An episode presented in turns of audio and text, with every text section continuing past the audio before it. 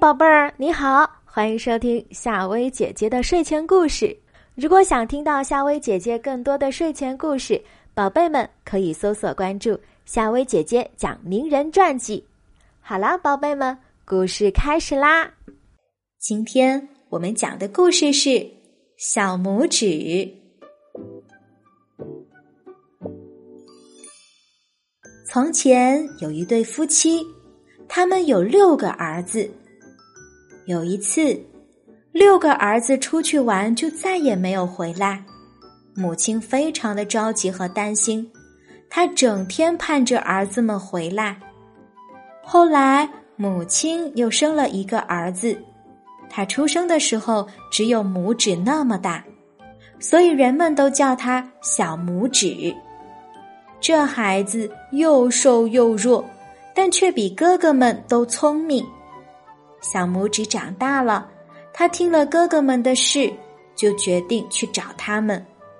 说服母亲后，小拇指骑着一只大公羊出发了。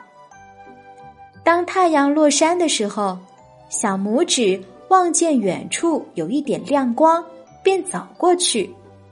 他来到一座房子前。出来开门的是一个狠毒的巫婆。小拇指说：“我可以在你家住一晚上吗？”巫婆说：“可以。”已经来了六个男孩呢。进屋后，小拇指一下就认出了这六个男孩是自己的哥哥，因为母亲告诉过他哥哥们的相貌。巫婆有七个女儿。都是吸血的小妖精，他们睡在一张大床上。巫婆让七兄弟睡在另一张床上。小拇指早已看出巫婆眼睛里的凶光，担心半夜里巫婆会把他和哥哥们杀死。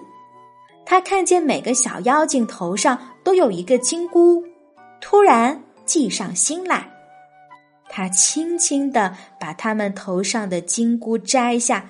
戴在自己和哥哥们的头上，又把自己和哥哥们的睡帽戴到了七个小妖精的头上。半夜，巫婆果然醒了，她拿着刀跑到七兄弟的床边，刚要举刀，忽然摸到金箍，忙缩回了手，说：“还好，我差点犯了大错误。”他立刻冲到另一张床上，摸到那些破烂的睡帽，一刀一个，全部杀死了。早晨，巫婆一看，杀死的是自己的女儿，而七个男孩子却早已消失的无影无踪。她气得暴跳如雷，急忙是穿上了七里靴去追赶。巫婆凭着这七里靴，一步能跨七里路。但是他不知道七兄弟呢是朝哪个方向逃的，就只能东南西北乱跑一阵，最后实在跑不动了，就坐在一块岩石上休息。不久就打起呼噜来了。其实啊，这时候七兄弟就躲在这块岩石背后的岩洞里，小拇指让哥哥们溜出岩洞，赶快的逃回家。而他自己则轻手轻脚的走到巫婆的身旁，脱下那双七里靴，穿在自己的脚上。